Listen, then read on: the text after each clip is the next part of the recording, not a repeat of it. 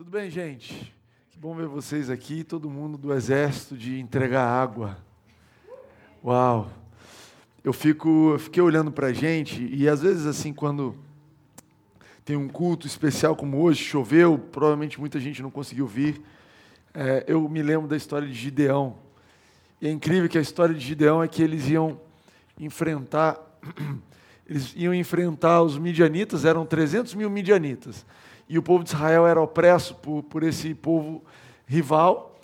E ah, quando Jesus vai lá, um anjo aparece para Gideão, na verdade, e fala: Gideão, homem valente, vai nessa tua força que a gente vai chegar do outro lado, a gente vai vencer. Ele estava morrendo de medo, falou: Eu topo. E aí ele chamou todo mundo para se juntar ao exército que ele estava liderando, Israel. E aí apareceram 30 mil pessoas. E 30 mil para vencer um exército de 300 mil é 10 para 1, é já impossível. Né? Ninguém iria para uma guerra, ó, vamos para uma batalha de contra 20 pessoas, vamos nós dois. Né? dois 10 contra 1 não dá. E Deus falou assim: não, ainda está muito. E aí é, ele falou: olha, quem tiver com medo, tiver cansado, quiser ir para casa, pode ir embora. 20 mil pessoas foram embora, ficaram só 10. Aí Gideão falou: Jesus, estava difícil antes, agora está difícil mais ainda. Ele falou: Não, ainda está muita gente. E aí eles foram fazer uma missão lá e, e, treinar, e na hora de beber água, só aqueles que estavam atentos, que se, se, se mantiveram atentos no momento de descanso ali de beber água, falou: são esses. E aí Gideão foi para a guerra com 300 pessoas, contra 300 mil. Se 10 para 1 é difícil, mil para 1 foi todo mundo suicida, né? O cara falou: olha, é, é, é loucura, é isso mesmo. Então, às vezes Deus quer fazer alguma coisa no nosso meio, às vezes Deus quer fazer algo e são poucas pessoas. E eu agradeço a Deus por vocês estarem aqui, mesmo que poucos, mesmo que é, a grande parte da nossa igreja está em outro lugar, nós estamos aqui. E obrigado porque você veio. Eu não creio que você veio por acaso. Eu não creio que você está aqui sem, por, sem ser por um plano. Da mesma forma como eu acredito que existe um plano de Deus para que nós estivéssemos aqui no Brasil, Rio de Janeiro, Ipanema, 2019, domingo de carnaval, entregando água no meio dessa bagunça, rua enchente e a gente aqui. Sabe, eu creio no plano de Deus. Eu creio que ele tem um plano que ele cuida, que ele nos conduz e que é por isso que nós estamos aqui.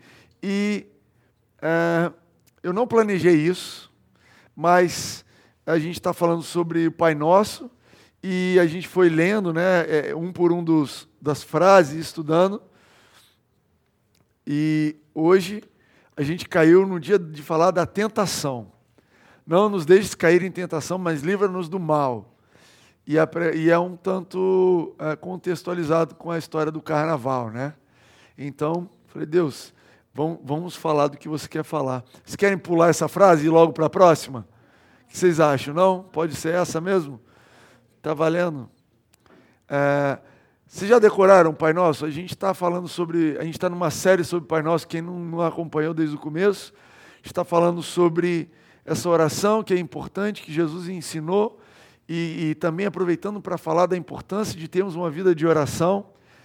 É, e uma vida de oração que a gente exerce fé naquilo que a gente está orando. Então a gente está estudando linha por linha do que quer dizer e a gente já está na sétima é, mensagem.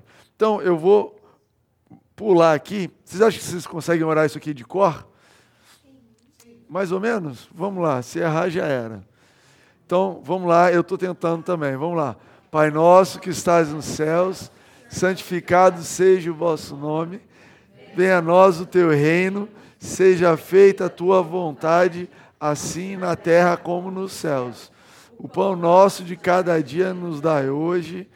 Perdoa as nossas ofensas, assim como nós temos perdoado aqueles que nos têm ofendido. Não nos deixe cair em tentação, mas livra-nos do mal, pois teu é o reino, poder e a glória para sempre. Amém. É, vocês estão é, ensinadinhos. De manhã eu errei o para sempre. Eu não, não lembrava que tinha o poder e glória para sempre. A Júlia orou o domínio, né? A sua versão aí é o domínio em vez do poder. Tá bom. Ah, então hoje a gente vai falar sobre tentação. E tentação é, diz respeito aos desafios internos que todos nós temos. Deus nos deu o poder de escolher, Deus deu a mim e a você o poder da escolha, e a tentação é algo dentro de nós nos empurrando para escolher a direção errada, nos escolher o mal e não o bem. A tentação ela faz parte da condição humana desde o início, e eu não tenho nenhuma base bíblica para dizer isso para vocês, mas eu acredito que mesmo no céu a gente vai continuar estando exposto à tentação. Misericórdia. Precisamos de misericórdia. Por que eu acho isso? Vou dar a base timotiana. Porque eu acho que onde existe amor, existe liberdade. Para existir amor, tem que ter liberdade. E eu acredito que no céu a gente vai continuar amando a Deus. E eu não acho que ele vai falar: olha, agora que você me amou, acabou, você me ama para sempre. Acho que ele vai continuar, o relacionamento com ele vai continuar sendo assim: olha, o dia que você quiser ir embora, você continua livre. Para a eternidade, você sempre vai ser livre. Eu te fiz para ser livre. Então você tem uma escolha. E você pode ser tentado a essa escolha. Da mesma forma como eu acredito, por exemplo, que Adão e Eva viveram milhares e milhares e milhares de anos antes de caírem. Eu não acho que eles caíram no primeiro dia, no segundo dia, no terceiro dia. Anos e anos se passaram até que eles foram tentados, mas tentação faz parte da condição humana. E a Bíblia diz que nós somos tentados não por Deus e nem pelo diabo. Uau!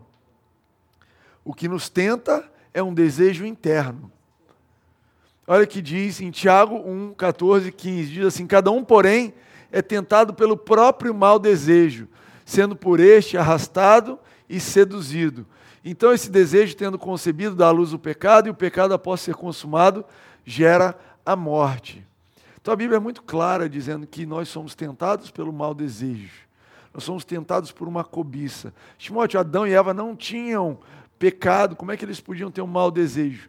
Existia dentro deles é, uma curiosidade. A Bíblia fala que a Eva, olhando para a fruta, viu que ela era atraente aos olhos. É, é, eu sei que ela era atraente aos olhos, ela parecia ser gostosa para tocar. Então existia uma atraência ali, uma atração ali, e existia uma cobiça. Ela ficou com vontade daquilo. Então, ela foi tentada, e eu e você somos tentados pelo algo que está dentro de nós. E sabe, a gente está falando sobre carnaval, é importante, eu, eu quero entrar nesse assunto carnaval, porque talvez a gente está lidando de uma forma tão é, é, é, descontraída com o carnaval. Eu estou aqui fantasiado, ou eu estava mais cedo, não sei mais como é que está o estado da minha fantasia. É, é, outros, vocês vieram, toparam, Diogo está ali, fantasiado. Diogo, você está traduzindo? Em, ao mesmo tempo? Vou falar mais devagar. Tá bom, legal. You're welcome. You're welcome here, ok? É, você que está aí no podcast, isso foi em inglês mesmo. Temos uma visitante aqui. Enfim, a gente está lidando com o carnaval de uma forma tão descontraída e tão amigável, porque nós não temos medo do carnaval. A gente não tem medo do que de nada no mundo. Nós sabemos que maior é o que está em nós do que o que está no mundo. Nós sabemos que Ele é por nós, é Ele que é a nossa proteção. E eu te falo isso na hora de você andar à noite de carro, no, no, no trânsito do Rio de Janeiro, ou, ou na falta de trânsito, né? meia-noite, num lugar perigoso, é Ele que está com você. Andando no meio de uma boate, você pode, olha, você pode andar no meio de uma boate, pode entrar no meio de uma festa, Jesus está contigo, você não tem medo. O que nós pensamos é qual é o propósito da gente estar em cada lugar. Se Deus não te chamou para estar meia-noite numa esquina e no subúrbio do Rio de Janeiro, então sai dali e vai para onde Ele te chamou para estar, provavelmente na sua casa dormindo, para trabalhar no outro dia, porque Ele te chamou para trabalhar também. Mas a gente não tem medo da, do carnaval, mas a gente também não ignora o problema do carnaval. O carnaval talvez começou como uma, uma festa de família, uma coisa legal, bacana, descontraída, mas hoje, e eu estou tentando tomar cuidado para não generalizar, mas a maioria das pessoas que é, é, é, se envolvem no carnaval de rua, nos blocos tal, elas não estão com outra intenção senão a de se deixar arrastar e seduzir para o mau caminho. Porque existe uma retórica, existe uma história, uma ideia sutil, subjetiva no carnaval que diz o seguinte: não dá para ser feliz fazendo as coisas certas, sendo saudável, sendo responsável, indo dormir na hora certa, se vestindo de forma decente. Não dá para ser feliz assim. O jeito de ser feliz é se permitir quebrar regras, se permitir ser infiel a um acordo que talvez você tenha com a sua esposa, com o seu marido, com o seu namorado, com a sua namorada. Para ser feliz, você tem que se permitir fazer coisas que você não deveria fazer. E esse discurso é o discurso que está envolvendo o carnaval. E é um discurso maligno. Por que, que ele é um discurso maligno? Porque Deus sabe da minha e da sua necessidade, Ele sabe que nós precisamos. Você tem desejos sexuais? Amém. Deus colocou isso em você. Talvez um dia eu pregue aqui para vocês como o sexo é a solução de Deus para o mundo. Uau, a Reni gostou dessa daí. O sexo é a solução quando o homem caiu, a mulher pecou e Deus falou, cara, vai dar uma briga danada. Ele danou a fazer uma, falar uma profecia para ele dizendo o quê? Ó, do fruto do ventre dela é que vai vir a salvação. Ou seja, vocês vão precisar se juntar aí para fazer sexo para que a salvação venha. Isso está lá no começo da história. Ou seja, sexo não é uma coisa errada. Sexo é, na verdade, uma coisa que Deus criou, um prazer que Deus colocou em nós. Então, Ele sabe da minha e da sua necessidade por sexo. Ele sabe da minha e da sua necessidade em ser amado. Ele sabe da minha e sua necessidade em ser querido, em se, se, olhar no espelho e ver uma pessoa que se vê bonita, uma pessoa que é que você sabe que, as, que você tem alguém que te deseja, que tem alguém que te olha com os olhos apaixonados, apaixonadas. Então, é, Deus sabe de todos esses detalhes, Deus sabe de cada uma dessas coisas e Ele é a provisão para essas coisas. O que a gente vê no carnaval é simplesmente uma galera é, desenfreada para tentar alimentar uma necessidade que não pode ser alimentada se não for através de Jesus. E a figura que eu trago aqui para vocês é a seguinte: vocês já viram a imagem de alguém com fome, que passou fome, passou dias sem comer e de repente bota um prato de comida para essa pessoa? Já viram essa imagem? A pessoa pegando com a mão e sai comendo e, e atropela e não sei o quê, desesperado de fome, porque estava com tanta fome, tanta fome, tem tanta necessidade daquilo, que passa por cima de todos os protocolos, tudo aquilo que é responsável, não quer saber se a comida está podre, se a comida tem prazo de validade, eu preciso comer de qualquer jeito, que eu estou morrendo de fome, e come de uma forma que é possível até no final botar para fora e ficar, continuar desnutrido, porque está com tanta fome que passa por cima das coisas. E eu acredito que o carnaval é uma festa de fome. Uma festa de fome. Em primeiro lugar, fome de amor. As pessoas não têm, não se sentem amadas as pessoas não sentem o amor de Jesus por elas, elas não estão cheias de amor. Então, cara, eu preciso buscar amor na rua. E se é com essa roupa, eu vou com essa roupa. E se eu preciso beijar 10 pessoas, eu vou beijar 10 pessoas. E se eu preciso dormir com uma pessoa, olha, para eu me sentir livre, eu preciso dormir, eu, eu vou trair o meu marido para me sentir bem. Então eu vou fazer isso, porque eu não estou me sentindo o amor, eu não estou me sentindo amado, eu não tenho aquele básico. E a nossa e a resposta para isso resposta para essa é, é, forma des, desenfreada de buscar amor, atenção, carinho, é Jesus. Jesus é a resposta para todo mundo. Jesus é a resposta para quem está passando ali na rua. Jesus é a resposta para aquelas pessoas que a gente viu hoje. Quem estava entregando água lá, viu gente passando trêbada, bêbada, a gente precisando segurar, senão caía. Precisando segurar, senão ia ser atropelado. Pessoa que estava buscando, de alguma forma, aliviar a mente, encontrar alguma alegria, e a resposta para aquela pessoa é Jesus. Jesus, ele tem vida para você e para mim. Sabe, nunca é demais lembrar disso. Nunca é demais lembrar que Jesus, ele diz assim: Eu vim para que vocês tenham vida e a tenham em abundância. Mas ele diz também que o ladrão vem para roubar, matar e destruir. E as intenções que a gente vê no carnaval não são outras senão te roubar, te matar e te destruir. Sabe, talvez é, você é atraído por algum tipo de adicção. Né? A gente tem na nossa igreja é, pessoas que já foram viciados, já passaram por clínicas de reabilitação, passaram por anos de alcoólicos anônimos, narcóticos anônimos, e é interessante conversar com essas pessoas. Se você estiver passando por uma situação similar, me procura depois, eu posso te apontar para uma dessas pessoas que vão te contar o caso delas, e é uma luta. Uma luta porque a mente fica condicionada achando que aquilo vai resolver, e ela vê que, na verdade, o que tem por trás daquilo é uma intenção de roubar, matar e destruir. E aquele vício vai te roubando, te matando, te destruindo, mas você está preso.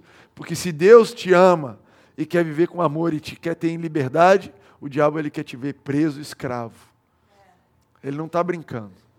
Se ele puder te prender, ele vai te prender. Se ele puder te prender pelo teu estômago, vai te prender pelo teu estômago. Se ele puder te prender pela, pelos teus olhos que vem e quer ter, né? pela cobiça dos olhos, ele vai te prender pela cobiça dos olhos. Se ele puder te prender pela ganância, ele vai te prender pela ganância. Se ele puder te prender pela amargura, pela depressão, vai te prender por isso aí.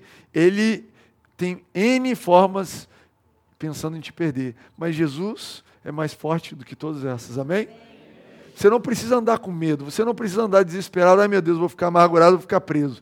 Ai meu Deus, eu vou ficar. Não. Jesus é suficiente para resolver. E eu tenho, eu estava conversando com uma pessoa recentemente, falando sobre, ah, porque meus filhos tal estão passando por uma fase difícil. E eu estava dizendo para ele, olha, ensina sobre Jesus para eles. Deixa eles encherem o coração de Jesus. Porque, olha, um coração cheio de Jesus, essas coisas não pegam. Essas coisas não colam.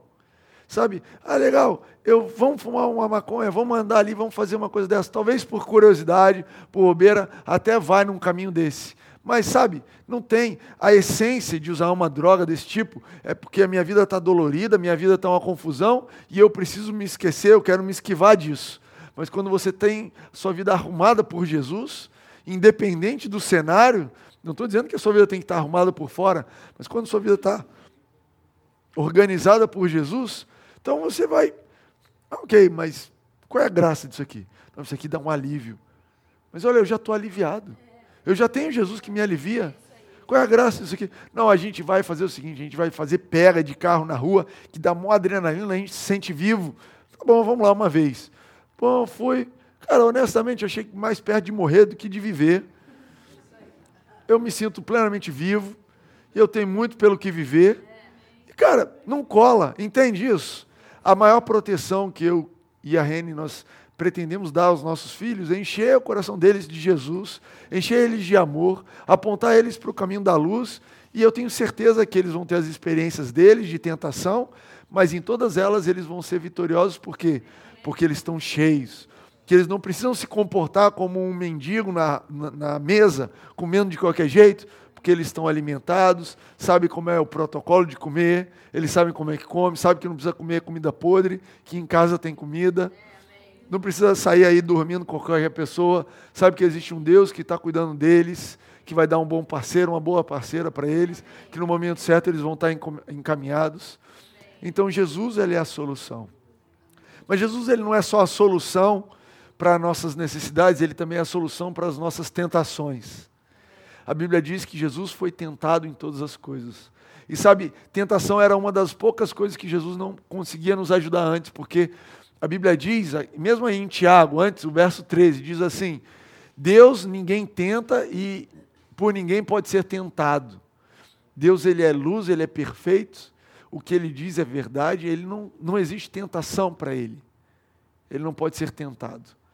Então, Jesus, como Deus, ele não sabia o que era ser tentado. Então, quando você e eu passávamos por tentação, ele falava: Olha, eu não sei como te ajudar, porque eu nunca estive nessa situação. Então, uma das coisas que Jesus veio fazer na terra é ser tentado, para que hoje ele pudesse virar para você e falar: Eu sei exatamente a tentação que você está passando. Eu sei o que é estar tá com fome e ter o diabo falando no seu ouvido: Olha, resolve isso daí, faz essas pedras virarem pão.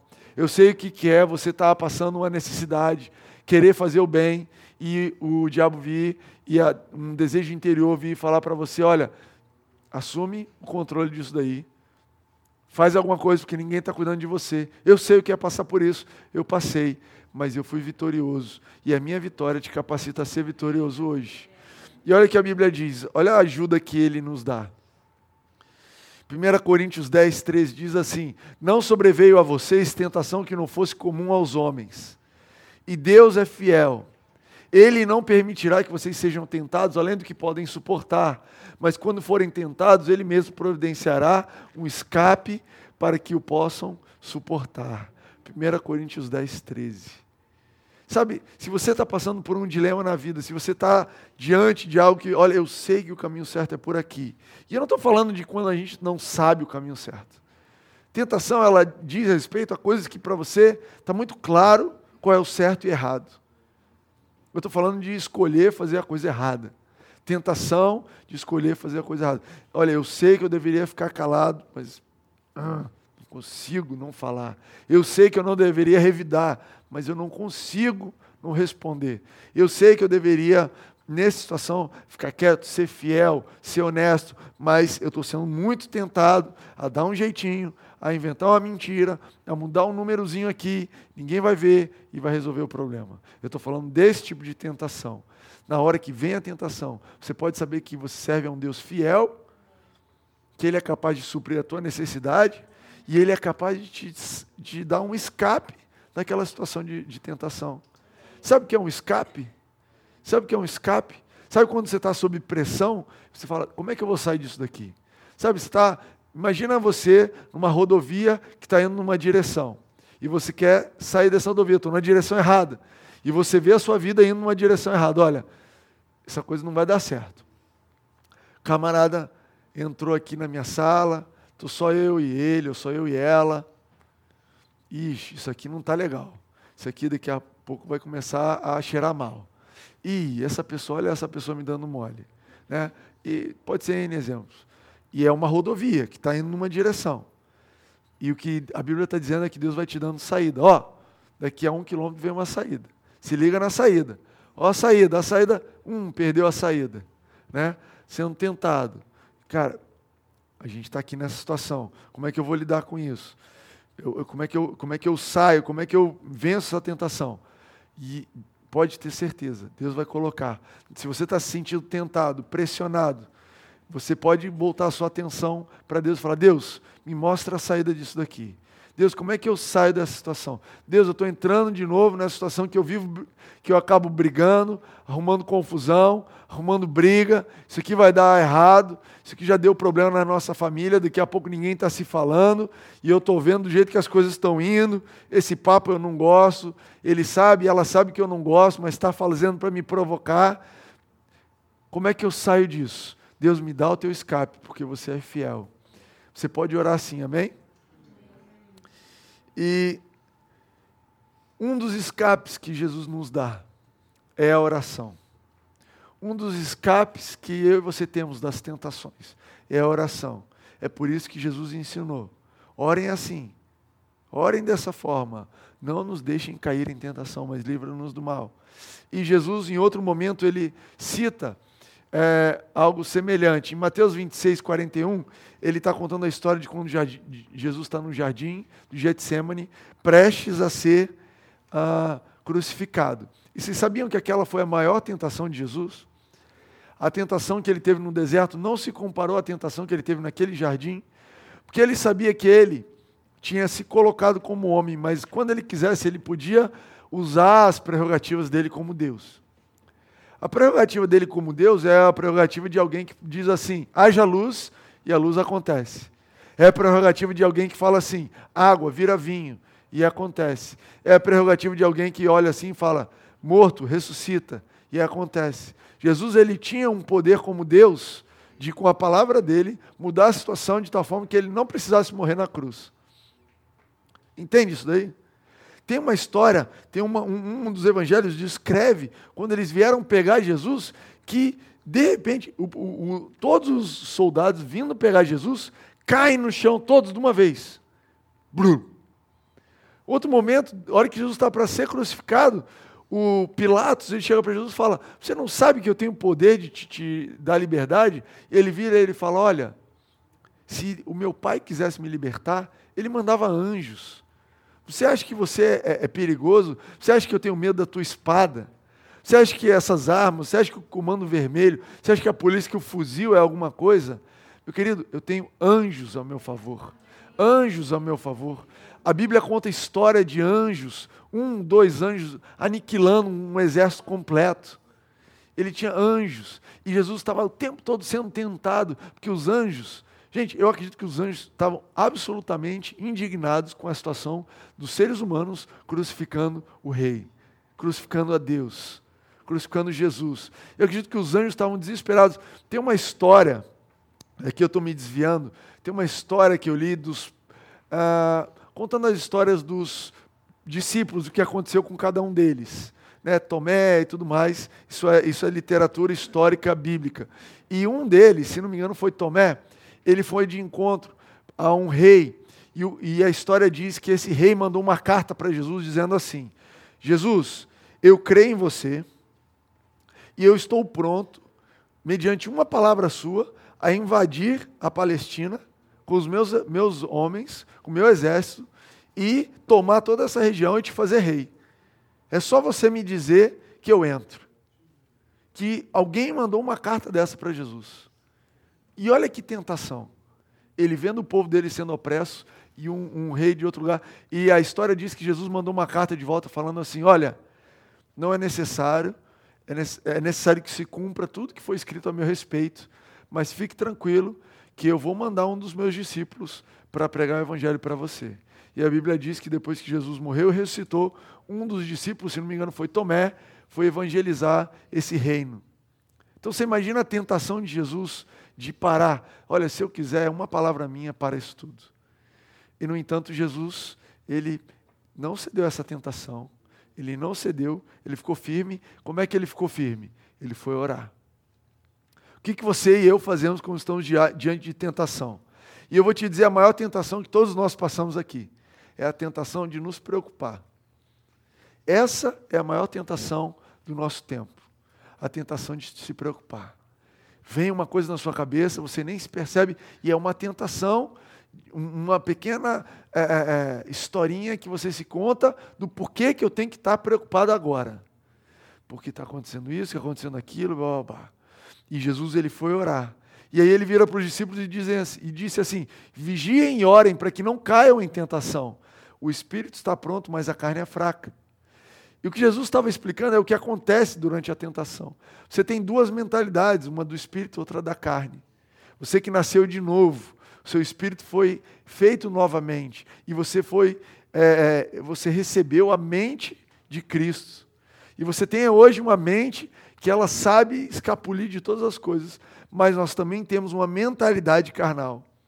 E essa mentalidade carnal, ela diz assim: você tem que resolver, você tem que se preocupar. Olha o que a mentalidade carnal fala: se você não se preocupar, ninguém vai resolver isso. Se você não se preocupar com amanhã, as coisas vão dar errado. A mentalidade carnal diz assim: olha, deu tudo certo porque você se preocupou. Você é um ótimo preocupador, continue preocupado e as coisas vão correr bem. E aí a gente vai sofrendo, sofrendo e sofrendo, efeito no corpo, na alma, nos relacionamentos, falta de paciência, falta de cuidado, falta de amor, falta de descanso, porque da tentação de preocupar a gente está cedendo, a gente está caindo. Porque nós nos convencemos por uma mentalidade carnal que eu preciso me preocupar. E Jesus disse assim: olha, o espírito está pronto, mas a carne ela é fraca. Tem uma história que é uma história que um amigo meu me contou, uma, meu amigo da Marinha. Meu famoso amigo da Marinha. Vou chamar ele para pregar um dia aqui sobre a Marinha. Estão interessados? Que eu conto tanto sobre ele, né? A história é a seguinte: um dia eu estava tá na casa dele, ele estava voltando do treinamento, ele era é, responsável pelo treinamento de uma das divisões da Marinha. Desculpa se alguém aqui é da Marinha e eu estou desrespeitando as suas regras, mas é o melhor que eu consigo dizer, né? Então, estava tava num treinamento. E ele estava explicando que o treinamento era muito pesado.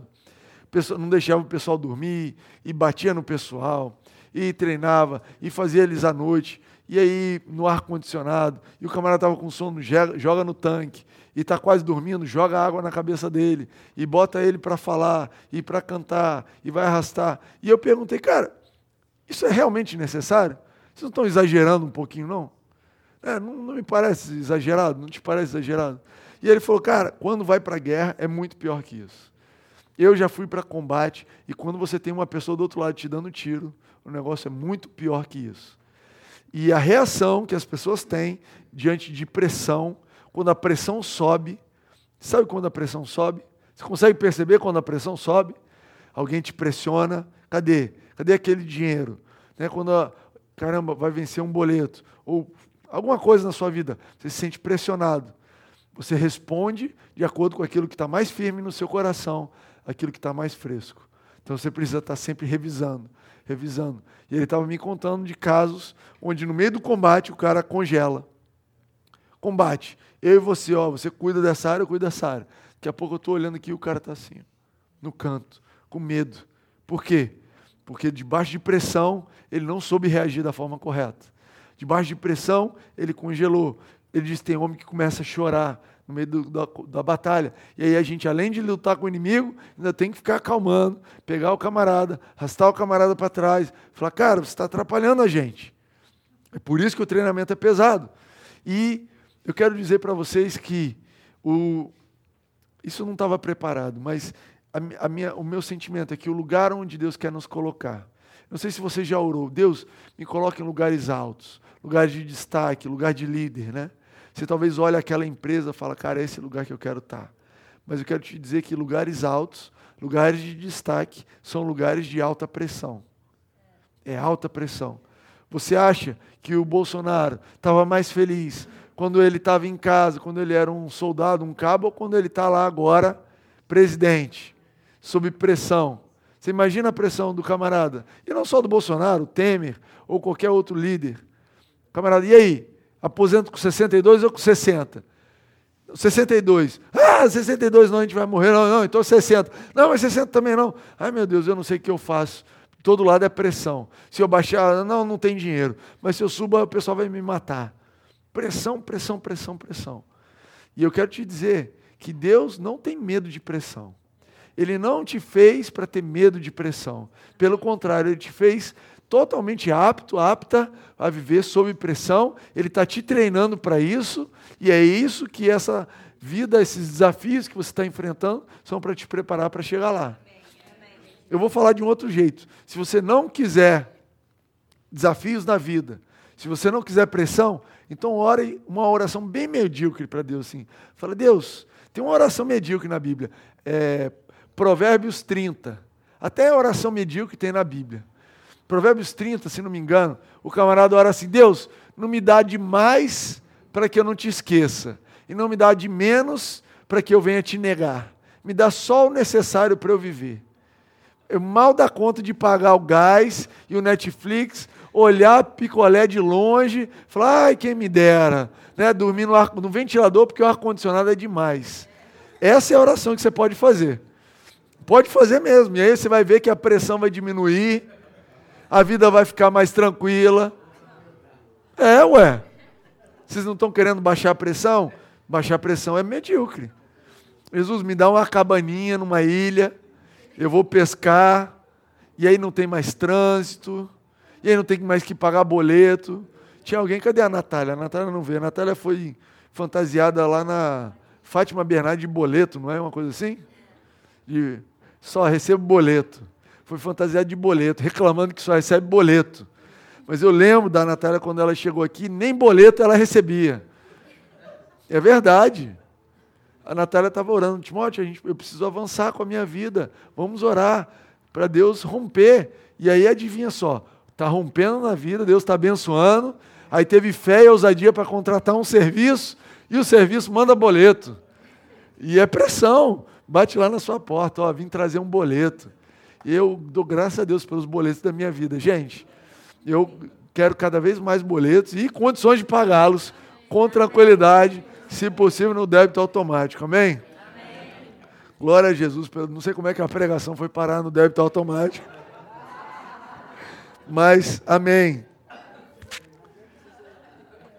mentalidade. A mentalidade treinado para viver sob pressão, é isso. Treinado. Então, o seu espírito, olha, vigia, ora. É por isso que eu tenho desafiado vocês aqui nessa igreja a, a terem uma vida de oração saudável. Por quê? Porque diante da tentação, debaixo de pressão, a oração vai te lembrar das coisas de Deus. Não é à toa que a oração do Pai Nosso começa: Pai nosso que está no céu, santificado seja o teu nome, venha a nós o teu reino, seja feita a tua vontade. Daí você já, já trouxe à sua mente quem é que você está falando. Você está falando de um cara que tem um reino, você está falando de um cara que está no céu, que vê as coisas de cima. Já viram esse programa? É, como é que chama o programa que só meu pai e minha mãe assistem no mundo? Programa que eu não sei nem onde eles acharam isso, que vê o mundo de cima. Alguém aqui vê isso? Não, não, não levanta a mão. O Diogo. Tem um negócio. Fala, Diogo. É muito bom, é brincadeira isso. Até os nossos novos são mais velhos aqui. É um negócio que é um drone que vai vendo o mundo de cima. Acho que chama o mundo visto de cima. Ah, depois você procura ou não. Enfim, quando você está. A história. Aí então você vai vendo as cidades por cima, vê o Rio de Janeiro por cima. Você já viu as coisas por cima? Já foi no Cristo? De cima os problemas parecem tão pequenos, né? Pequenos. Esse é o Deus que você serve. Pai nosso que está no céu. Probleminha pequeno. Está alagada a rua aqui, a gente precisa ir para casa. Probleminha pequeno para você. Eu estou tranquilo, gente. Vai acabar aqui, a rua vai estar tá tranquila. Eu vou entrar no meu carro. Já está tudo normal? Pô, não dá nem para exercer fé mais essa igreja. Brincadeira aí. Aleluia. Então eu vou orar para um sono tranquilo. O que mais que eu posso orar? Uma pizza gostosa em casa. René está dizendo que está orando para acabar a pregação rápido. Amém. Amém. Então, a tentação, na oração a gente tem isso, a gente tem a nossa mente espiritual, a mente carnal. E eu quero terminar é, falando para vocês o que acontece com as pessoas que não conhecem Jesus. Você está falando aí, Timóteo, de uma mente espiritual que é perfeita, mas isso é para quem se entregou para Jesus, isso é para quem nasceu de novo.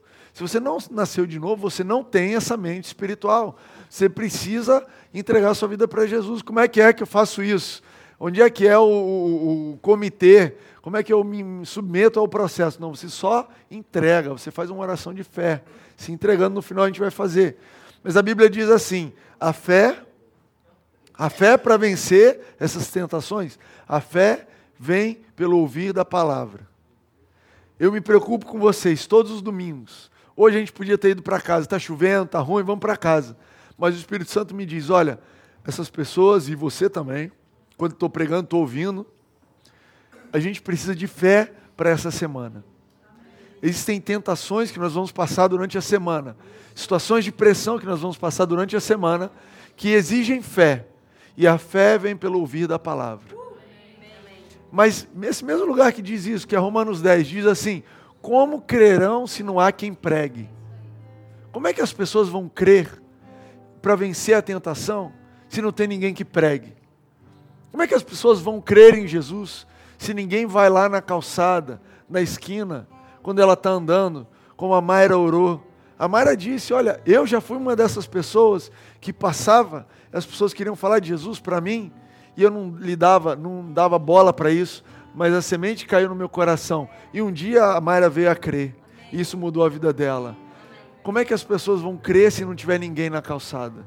É por isso que nós somos chamados para estar tá lá. E eu quero finalizar com uma história. História de Pedro. A história que Jesus vira para Pedro e fala: Pedro, vigia e ora senão para você não cair em tentação, que o espírito está pronto, mas a carne é fraca. Adivinha o que aconteceu naquela noite? Aquela é a fatídica noite que Pedro, Pedro só manda mal naquela noite. Primeiro Pedro resolve que ele vai libertar Jesus na faca, passa uma espada na orelha de, de um soldado e Jesus, Jesus é o único cara no mundo, já viu alguém que vem para te prender e, e Jesus curou o camarada?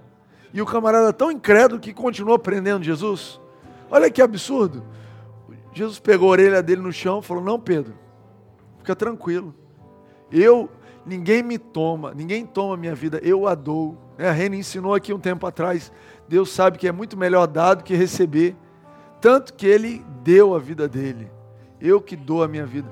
Ele pegou a orelha, curou, falou: Pedro, você não está sabendo de nada. Esse mesmo Pedro, naquela noite, negou Jesus três vezes. Três vezes alguém perguntou: Você conhece esse cara? Nunca ouvi falar. Não sei o que, que é. Gente, Jesus ali ouvindo. Pedro tinha no jantar falado: Jesus, eu estou pronto para morrer com você. E Jesus falou para ele: Pedro, você não sabe o que está falando. Não sei quem é, não sei quem é, não sei quem é. Na hora de ser crucificado, Jesus estava sozinho, todo mundo traiu ele. Pedro passou por uma tentação e ele caiu na tentação. Mas olha que Jesus falou para Pedro antes dele cair. Olha que lindo.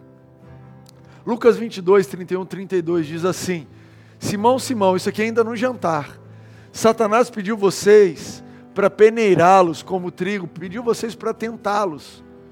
Mas eu orei por você, para que a sua fé não desfaleça. E quando você se converter, fortaleça seus irmãos.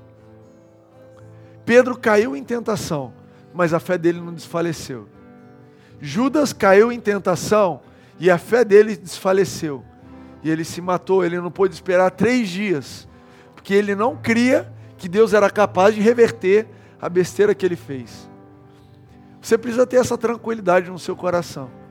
Você que vai enfrentar tentações nessa vida. Jesus, ele é capaz de te sustentar, ele é capaz de te ajudar com o escape da tentação e ele é capaz de reverter se você cair em tentação. Esse é o Jesus que nós servimos. Ele é capaz de reverter. Basta que a sua fé não desfaleça. Que a sua fé não desfaleça. Mas a coisa linda dessa história é o que ele diz para Pedro no final. Pedro, quando você se converter, quer dizer, metanoia. Como é que é? Metanoia, não fique na pinóia. Sua vida vale muito. Para Jesus, o Rei da Glória. Metanoia. Pedro, quando você mudar de mente, quando você entender que a sua vida vale muito para o Rei da Glória, então vai e fortalece seus irmãos. Jesus ele é tão bom que além de preparar um escape, interceder pela nossa fé, ele manda gente à nossa volta para pregar o evangelho, para fortalecer a nossa fé.